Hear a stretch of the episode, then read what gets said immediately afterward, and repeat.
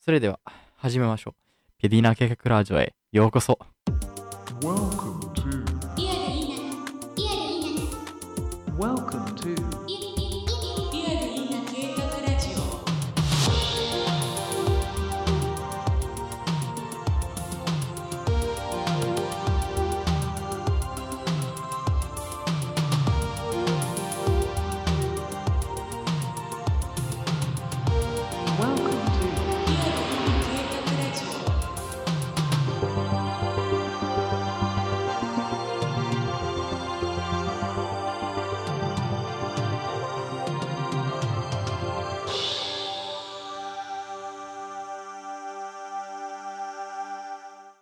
はーい、どうも、前世に紫式部であったエマです。そして世界最低の魔法少年マヌエルです。そして、これはイタリア人が日本語でえーくだらないことを喋るペディナ計画ラジオです。よろしくお願いします。お願いします。で、えっと、今録音してるエピソードはね、えっと、最初のオフィシャルのエピソードになるかもしれないから、ちょっと勝手に私が今日デマ決めて、で、それが、えっと、最近始めたことにしちゃった。で、もちろん、マーヌルも私もね、えっと、もう、つい最近、このポッドキャストやろうと思ってたけど、なんかさらになんか、マーヌルが自分で最近はじ何かハマったこととか始まったことあるのそうだな、最近始めたことといえば、ネットフリーでキャードキャプターさくらを見始めたんだ。わあ、懐かしい。はい、で、でもね、子供の頃見えなかっただからな、うん。まあ、あまり古いアニメわけじゃないけど、いろいろなことは、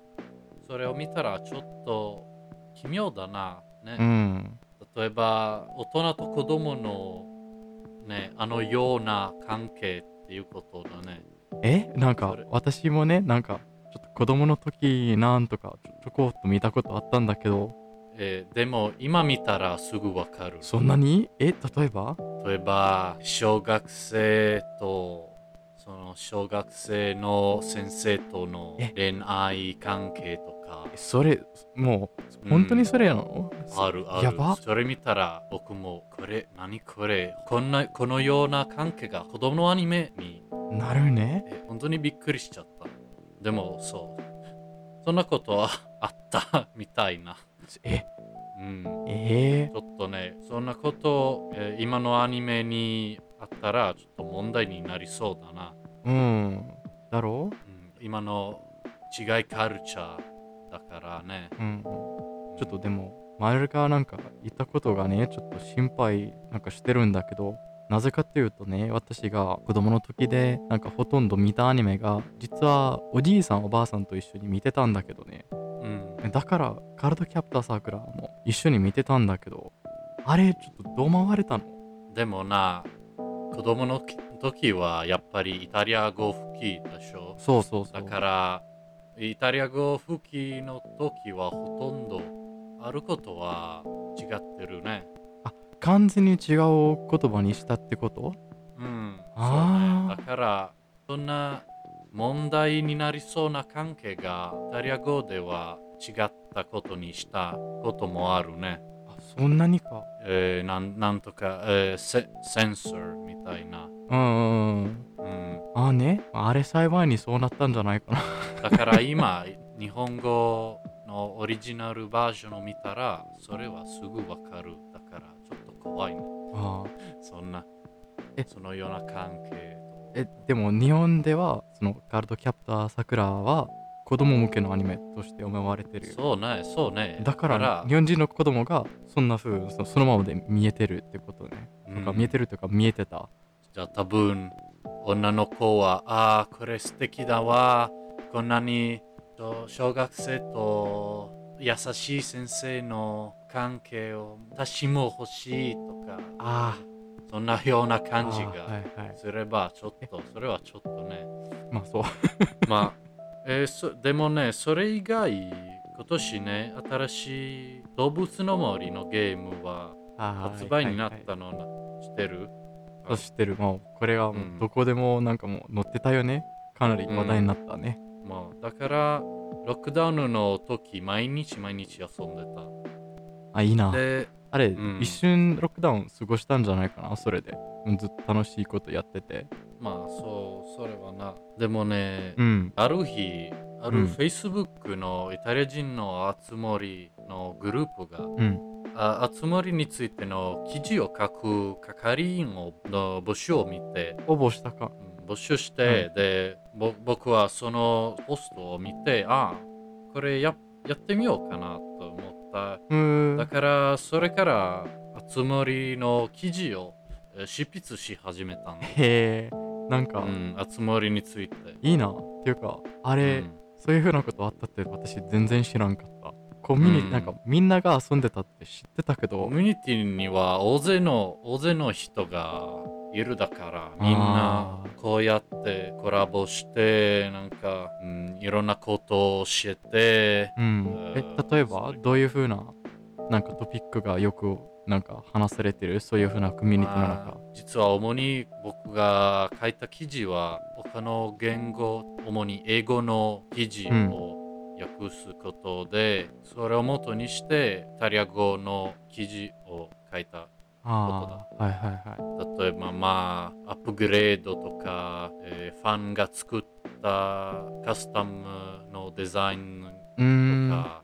他のこんな感こんな感じのこととかだ主にそれでもね他のももっと微妙なことについて書いたことがある例えば、ん例えばえーブラック・ライブズ・マターのの時だねまさかそういう風な6月の香りあるのか、うんのととか香港のあでものデモについてのとかの香港のデモだから集まる動物の森が中国に禁止されていたんだかまあ中国その面でやばいけど、ら、うちょんっとなぜならその香港のの人は集まりにえーデモについてのなんとかスローガンとかモットとかを書いてたんだかへえらそっかえー海外の人に知らせるだから中国の政府があそれそれが、えーちょっとなちょっと,えー、ちょっとダメだ ろ危険だから、うんダメだからあーそれはあそれは中国に禁止されえた でもねそう本当に面白い、えー世え界そうだねなんかこれ将来なんかちょっと映画になりそうなんじゃないなんか香港のデモ、のデモに参加した人たちが、まあ、あるところでどうしようかなってみんな集めてて、うん、やっぱっうんそうかなうん、集まりに集 うんて言い出してあ集まりのバーバーチャル世界にそうそうそうそうだデモを続けようと決心して。ちなみにああれなるかななんかもしかしてねデモの果てに香港がもうなんか自分なりの国になるなら自分の旗うん旗になんか、例えばあれのたぬきさんなんかつけることもあるかな、たぬきちさん。たぬきちさん。たぬきそうそうそううんうん。あれがちょっと見たい正直に言うとそうなんかな。集まりがなかったら私たち国としてならんかったとかうん。そんな感じだね。でも、短期地ちょっと難しやばいいけな、そど、れ。ある国の旗にたまになんか木があるでしょだから、まあ、つ森の木がかなり代表的となってるだからね。だから、うんなんとなく。く変えた木じゃなくて、そのつ森の木が 使ってて。香港のしのシンボルになっそう、あれちょっと見たた。い。うん面白いけなど。まあ、それ、それ以外は、例えば、えーアメリカの大統領の新し新しい大統領のキャンペーン、ジョー・バイデンのキャンペーンにも、おつもりの島が作られたそうだ。へえ。なんかもう変な時代に生きてるね。生きてる面ね、白これを面。白いね。面白い。で、エマさんは何か新しいこと。うん。やっぱり始めたよね。なんかつい最近。うん。ちょっと私がもう日本語大学院卒業してであること気づいてて、でそれが「えっと源氏物語」一回も読んだことなかったってことに気づいててだから、えーやっぱちょっと源氏物語か卒業したけど読まないといけないでしょって思ったんだけどだから読み始めたうん、そうか、うん偉いうね。んちょっと気になってたんだけどなん何ペ何ページだろうに ?2000 ページぐら待っいてだ待っろう。て待ってちょっとこの私の横にの横に置いてあるからちょっと見るね重い、重いだろう。重いよめっちゃ重いよ えっとそれいたもちろん、みもちろんイタリアご飯。そうそうでも全部で1235えーめちゃあるよそんなにたくさんちなみに今私、えっと、3いや400ページぐらい読んでるんだけどね。 400ページぐらい。そうそうそう、頑張ってる。偉いなそうそうそう、頑張ってる。っていうか、なんかもう、だなんか、ね、なんか、僕だ、昔がね僕だったらもうあか飽きたんだ。いやわかるなんだろわう。かるなんか途中で私もちょっとやめようって思ったんだけどでもあれとして使って、意味、意味がど、何の意味で。うん、最近ねまあいろいろあっててだから私がね根につくのがもういろいろ大変だけどねだから寝る前に「源氏物語」読んでるなんか子供のす時ぐね、すぐ寝る気になるね、うんかかなり眠そうけどちょっと眠くなる、その方。でも私がなんか、便利になる。うん、べめっちゃ便利よなんかその後寝ててでああやっぱオッケー寝れるってなるなるんだけどね 確かにじゃあ、源氏物語そのうそうそう10ページ読もう。そうそういなんか一章なんか全部の章がだいたい35ページぐらいになってるんだけどねあれとにかく、ね、はいなんか読んだらかなりその後簡単に寝れるよでもね、僕も日本語の本を寝る前に読むことににしてみようとするんだけど、うん実は何のあ本まり読まなくその神神社とお寺についてのイラあストあ見せてくれたよね次その本、なんか見せてそうそうそうあはいはいあれ他分かのったよあの他の音を君に送れたんだそうそうそうそ送れたねあのなんてういなんうとか面白い伝説についての、そうそうそうね神道の伝説そうそうそうそう、えーコミックスタイルにそうそうちなみに簡単にうん説明された本、えちょちょっとうん今気づかずに私たちはその本になんか宣伝してるからちょっとスポンサーになってほしいよ ねちょちょっとねそうねでもイタリアイタでリアまでも着いたから今のところはうタイトルがちょっと忘れたんだもうまだ全然お金出してくれてないから別にタイトル忘れてもいいじゃんなんかもうお金出してから私たちタイトルちゃんと言うんだからねけどそもうねずるくないそれがそうねいいうん、いいアイディアになるそうそうそうでも源氏語の物語についての意見はどうだろう大学の時の授授業と違ったところあるあるある大学の授業でとうんにかく、まあ、簡単にいろいろ説明されてで、まあ、ストーリーとにかく、げなんかそのこの光源氏がそしあっちこっちも付き合ってるっていう話として説明されたよねでたまでもにそそして本を読まなくてもいいとそうそう多分なんか 2, 2章ぐらい読んだらいいって言われたよねだから、うんそうそうねそうそうでも実際に読むとねやばいよなんかもう、うん毎章毎章違う人と付き合ってるよなんか400ページそうとにかく今私読んでるんだけど大体今光光さんね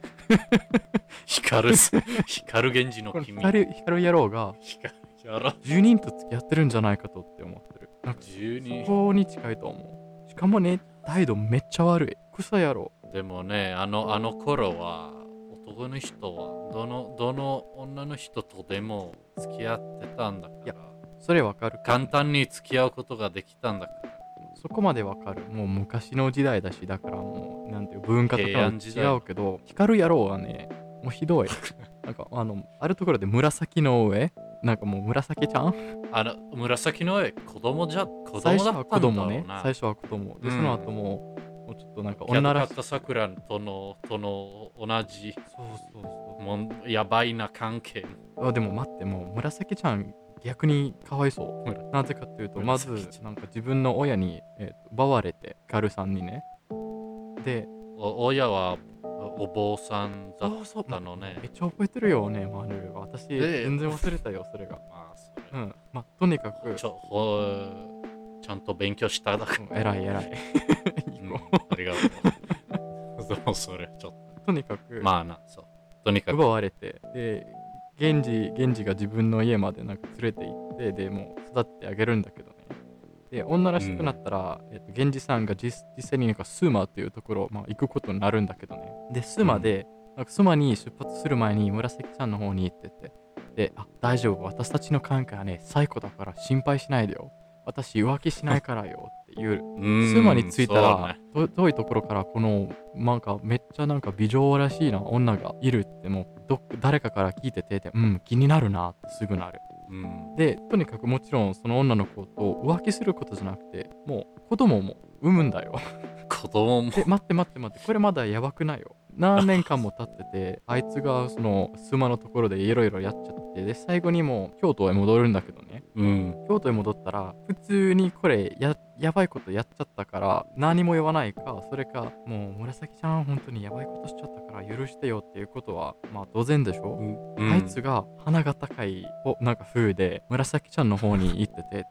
私さちょっとちょっとお前のこと抱きしなんか愛してるから子供しつかつかっちゃったそうそう、お前のこと愛してるから正直に言いたいけど、私が浮気したけど、大したことじゃないよって言い出してきて、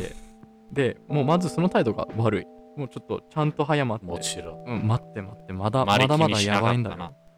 だからうん紫ちゃんがそれを聞いて、もちろん怒るでしょえ、なんかうんちょっと私が一人絶だ望、になんか私が、私だけ愛してるって言ってくれたんだけどねって。で、源氏さん、逆ギレしてる。はうん私お前のこと信じてたのになんで私の早まり受け取れないのって言い出してきてる最悪じゃないへえそれがなあでなのにね紫ちゃんちょっと許してあげた意味わかんないけどだから、恋にうん恋に落ちただからなまあね愛だからハンサハンサムな源氏だからう許んす、許すことができたんだ、うんことをよく弾けるとかうんうんじゃあ続続く気があるもうだっ続けてる気味気がもう読んでるなんか読み始めたからねでかなりなんか読んだんだよね今だいたい本の3分の1ぐらい読んでるからもううん読み尽くすほかないよねでも僕僕だったらそれ読む気がなさそうだなそれやっぱりやっぱ無理だと思ういやそれーわかるわかる闇それを読み尽くすいや、全然わかるよ。うんじゃあ私がね、全部読んで、マヌルマヌエルにちょっと全部教える。読んでたら。はいレビューレビューしてくれそうそうそうそうリビューする。はい大丈夫、任せて。 Yaninakekaka Radio. あちなみに、えー最近始めたことといえば、やっぱりマスクをかけることだね。そうやね。そうそうそう。うん働き、し神経新型コロナウイルスの感染のせいで多くの国の住民に強制的にマスクをかけさをかけさせることになってて、うんみんなこのニューノーマルなライフスタイルにだんだん慣れていった。うん。なんかもでも確かにヨーロッパとアメリカと違って日本を含めてアジアのアジアの国には前から広く使われたんだねマスクはそれにどう思う、今さう、えーっとね、確かにね、イタリアとかなどでもうあんまり誰も慣れてなかったんだけど、うん実際に私が一回なんか日本から帰った時に、飛行機でマスクつけたことあったんだけど、で、だから最初は日本からうん出発しててで最初のところが飛行機の中に、まあ、機内に日本人が多くてだからマスクしてた人が多かったんだけどでもどんどんイタリアに近づけば近づくほどねあれがずっとなんかもう数が下がっててイタリアに着いた時私だけだったと思うマスクしてた人イタイタリア人のくせにそうそう多分な,、、うんんなんだろうなんかちょずっっとと最初ちょのっとなんか変変に見られてるあ絶対そうだろう絶対そうだろう、でもそこまで別に私がなんかめっちゃ風邪ひいてたからねその時だからそんなにもう大変なことわけはなかったけどでうもんそう一般的に誰も慣れてないねこっちがでこそうね、うん正直に言うと私嫌いじゃないよねマスクがいろんな面で便利なんだけどね、冬と特に冬には暖か暖かくなるだからなるねな顔んかがあれがそうそうそうそうそう、あれめっちゃいい、でも確かに多くの人にはマスクが嫌いだな。うん、それ、その上間違って鼻を出しっぱなしかける。も多いあれね。イがタリアには、ヨーロッパには。うそうそうある意味わからん、うん。なんかちょっと変無理にななってしまうな。そうそうしかもね見た目が変な感じがする、うなん、か顔が変な飛行機の種類に見えるとかなんか そういう風に見えるんだようん意味わからんでかくでかく見える。 であとはねまあ確かになんか最近いろいろ変わってきてで、えっとローマ方法のイメージもまあいろいろ変化したけどねうんこれマヌルローがマ知ってることかわかんないんだけどローマ方法最近インスタできたよ 見たのあ、そあそっか。フォローしてないのなんか私がねなんか最初になんかこのニュースがなんかそろそろロマ方法が、えっとインスタできるっていうななんかニュース聞いててちょっと気になっててえー一応フォローしたいって思った全然信者じゃないけどね、うんななんかどういう風なコンテンツアップするかってちょっとなんか見たかったんだけどなんか方法のだアってカウント。うん、そうそうそう、うんなんかだから例えばねもうインスタでやってるからもうもっと子供向けのこととかなど載せるんじゃないかとって思ったうん例えばねなんかもうミッサの前でセルフィー撮っててでハッシュタグがなんか神父じゃないとわからないとかえーっと なんか神様最高とかなんかそういう風なハッシュタグちょっと見たかったんだけどねでさなんかがっかりしたうんもう意外と真面目だった普通に遠くから撮った写真を載せてでその下になんかなんとかのインスピレーショナルななんかセリフ書いてた、えーなんかお互いに愛し合おうとか、うん神バ様イがこういうふうなこと欲しいとか、バイブルのセリフとか、そうそうそうそう、確かに。なんかあれもっと見たかったなんかもっとなんて新しいコンテンツ見たかったんだけど正しい。でもねまだまだ信じたいキリストじゃなくて、えっとそのえっと、ロマ方法のネットネットの力のこと、うん。えちなみに、まあ、インスタがこうなっちゃった仕方ないでもまだまだ仕ね方ない。いつか、えっとまあ、ロマ方法が TikTok にアカウントできるって信じたいんだけどそそそれがちょっとそそれ楽ましみでに、してるそれまでちょっと、いやもうちょっと考えてみてもう完璧なプラットフォームじゃない、なんか えー信とじがたいけど。曲としてねなんかそのミッサの曲使っててでなんかお祈りの仕方とかなど見せたらいいんじゃないかと思ってるちなみにね今なんか誰かのえっ、とロマまあね日本語を話せるえっ、とロマ方法のなんとかのカウンセラーとかなど聞いてるならちょっと私に連絡してくださいちょっといろいろアイディアあるからももちろん手伝えるははい。それでもちょっとちょっとねえっとそのロマ方法のインスタのについてのニュースもなんかやばいのもあったんだけどあれうん。聞いたかなそれ、そそれを僕も聞いた。う知ってるん、あれあれはすごかっこのニュたー。ちなみにね、うんちょっと簡単に説明すると、まあ、もちろんこういうふうな人たちのネットでのアカウントが、まあ、本人がなんかもうマネージすなんかすることじゃなくて、誰かがまあ仕事としてマネージすることあるんだけど。えだからインソースシタャもソそ。ーシャルメディアマネージャーというう。そうそうそうそうそうそうそうう。ん。でもちなみにね、なんか多分そのロマ方法のあるソーシャルメディアメメナジャーがね、が、うんえーっともうそのアカウントが、まあ、使ったまま、えっと、めっちゃ まあエエロそうな、えっと、メキシコ人のモデルの写真にいいねをしたんだけどね、それやば。あれがいや見ててちょっとまたフォローしたくなったんだけどね、ロマ方法にのアカウントに。だからもっとこういうふうなことをやればいいと思う、正直に言うと。で、なぜかというとね、ちょっとみんながね、ロマ方法と、となんか共通してるところを自分と、なんかちょっと知りたいでしょ。だから、なんかなんで私がちょっと信じ、なんか信じるべきかってわからないんだけど、でも、なんか似てるところあればロマ方法とね、なんかう私も信じたくなるでしょ。だから、2人ともメキシコ人のエロい エロい写真好きなら、もうフォローしたくなるでしょ。 だからいや次はね。これがやばかったけどね。でも、例えばいつかね、ロマホ法がめっちゃ美味しいイギリスのお菓子の写真にいいねをしたら、それうん私もあれ好きだよってなうんんか思ってる人がいてて、めっちゃフォロー、ほら、多くなるんじゃないうん、そうかな。 いでもや、これがもう、日本語話せるロマ方法のカウンセラー、ちょっとちゃんとね、ノート取ってよ、これが。無料のアイデアだからね。そうそうね、んエマさんが。そうそう、いいろいろ、もう、かなり教えてる気がしてるから。はうんい感謝するべき。そうそうそう。うん他もあるんだけどね。ちなみに、まあ、ロマ、バチカンね、ちょっとイタリア、まだまだイタリアな感じがするけどね。うんででも、まあイタリアイタリア全の国、イタリアの中に。うん、そうだね。もう、確かになんか、どこがイタリア、どこがバチカンって、ちょっと言いにくいんだけど。うん。なんかうん、でもだからよく一緒にすることあるんだしでだからもうイタリア全国バチカンも含めて弾けてる人めっちゃ多いよねイタリアにどっかで歩いてるなら周りにねなんか自分が知らなくてもこういう風な人が近くに歩いてるかも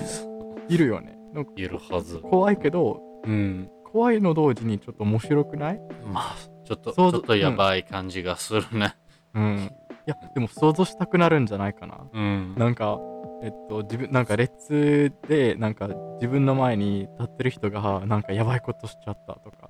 ここいつがもしかして、まあ、ロロマホホがもうそのメキシコ人のモデルになんかいいねをしたからなんか自分でもフォローしたっていうやつんじゃないかとってそう思いたなく。なる。本当に人がおかしいな。もうおかしくな特る。に、特に今の、今のところは、本当におかしくなった。おったたまうにん、多分もう最初からもう普通じゃなかったおかしいところあったんだけどうんこれで今ベスト尽くしてる ねおかしいレベルでつ強く、強く感じる今。本当にうん。外国コーナーそれではエピソードの最後に、えー、と外国コーナーです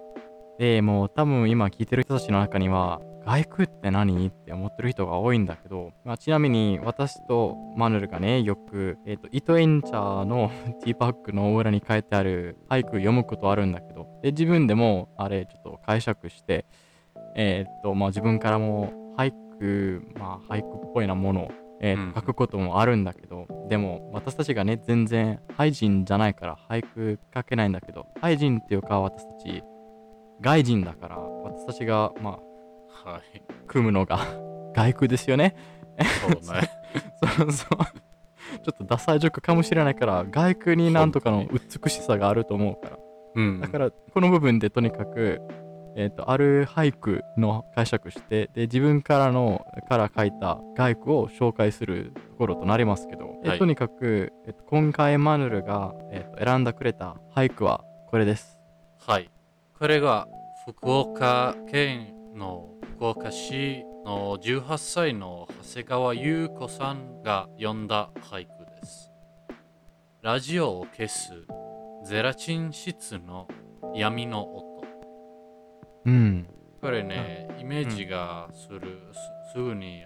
頭にくあ頭に浮かぶね。そうしかもねわかるなんかちょっと自分の体も感じれる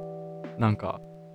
うるさい音、沈黙沈うん沈黙の中にもある音音が、うん、音のバイブレーションがうん、もう感じれるよねなんか耳の中にまだバイブレーションがあっててそれをなんか示してると思うんだけど、うん、あれがいいあれがいいと思うなんかもう綺麗なんとなくのう、ん、しかもなんかなんとか静かけどそんなに静かではないっていうような感覚を描写してるんだけどそれがうんかなりいいそうなんだけどこれがおそらく聴取者の皆さんがこのポッドカポッドキャストが終わったら、えー静かになってこのこんな感じになるかもしれないな。えでもあれあれをねなんかゼラチン質の闇の音っていうかえっ、とゲディーナの生地質 のえっと闇の音 が、そうなうんだだうん、なんか聞こえるかなそれがうん、 ちょっとなんかじゃあいなんか実験してください。この後はいちょっとこのなんかこのポッドキャストの後のしなんか静かなところちゃんとよく聞いてどういう風な試して試してくだい。さそうそう試してください。お願いします。い。でもな、この俳句、ちょっと気になったこと。あそれはラジオを消す。そうだねララジオを消す。それは6文字だろう。え俳句といえば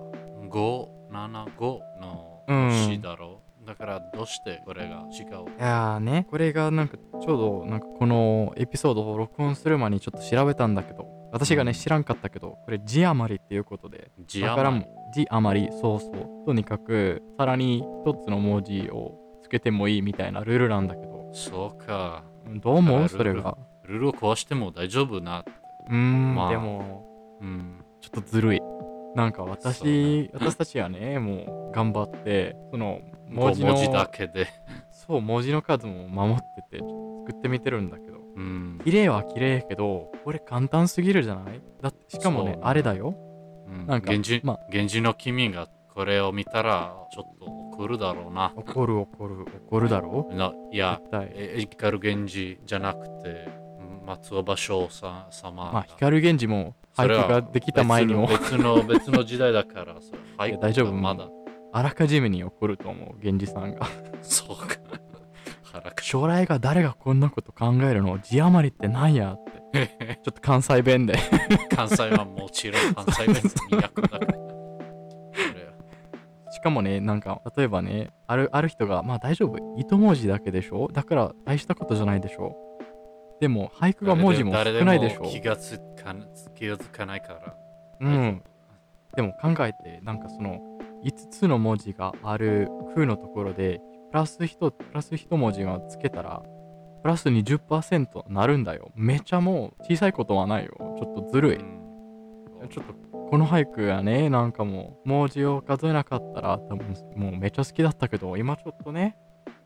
うんへーってなってる。でもこの俳句最優勝の商品を買ったんだから、これ伊藤園長の。でももう糸園も茶、えー、糸園茶もちょっとこれから飲めるかどうか。うそれまで。ちょっとヒトエンチャーがあれよね文化も持ってるすなんかもう会社だと思ったけどまあ ね。もうかずくな った。それまで。まあまあまあ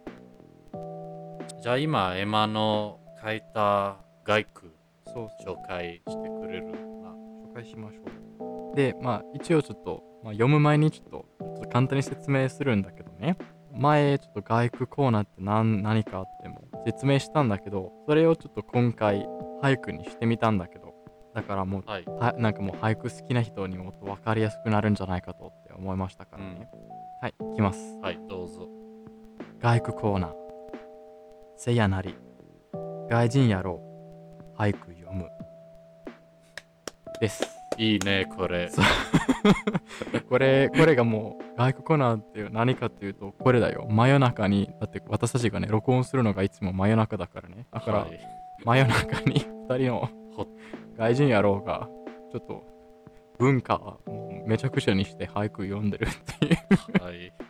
す すみません。 いや申し訳ないんだけどえでもね私がねもう偉かったもううんあれですなんかその文字の数守ったんだよ最後のところがうね、ん、そうね。俳句を読むになんかもうできること、まあできてたんだけど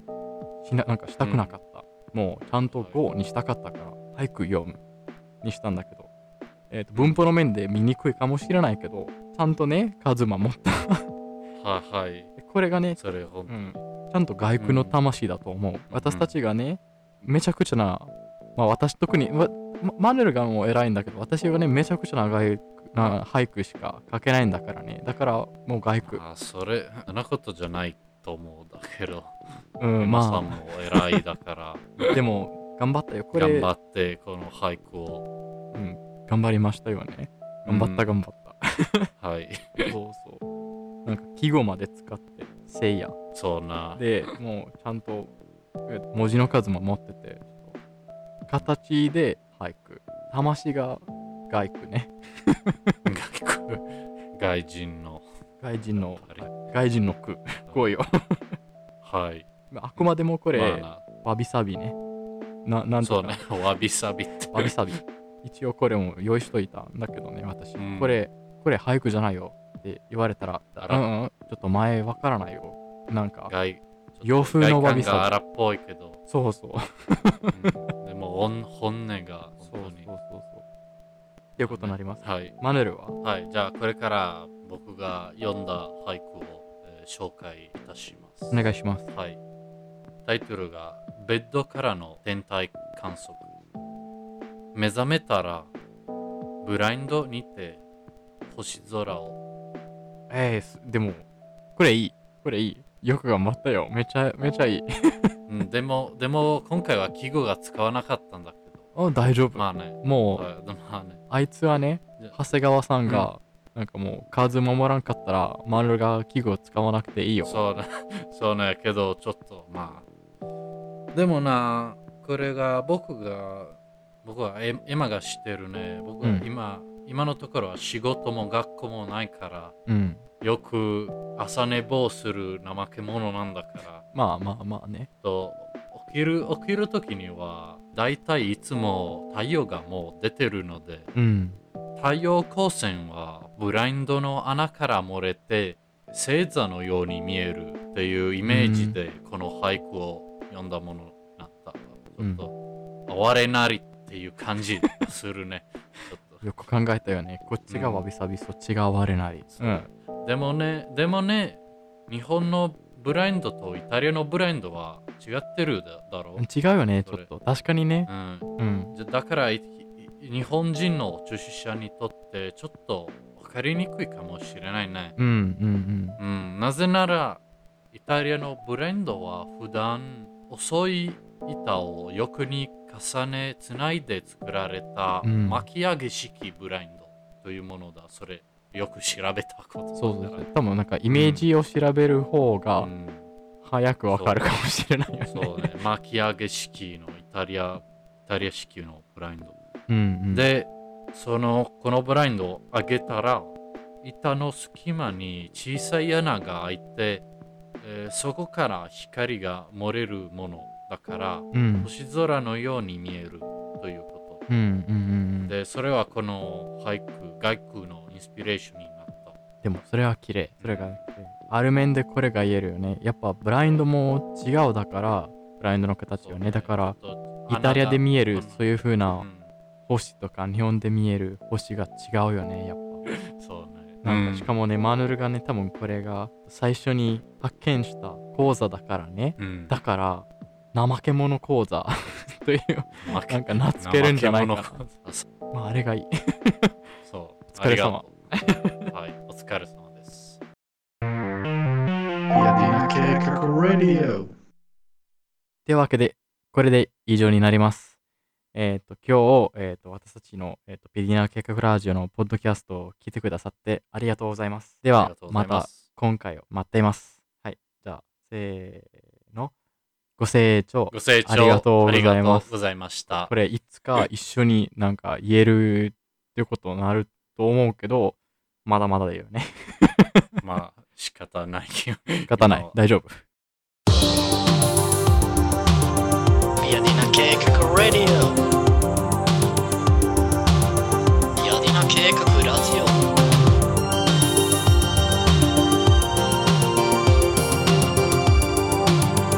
Welcome to Yadinakekak Radio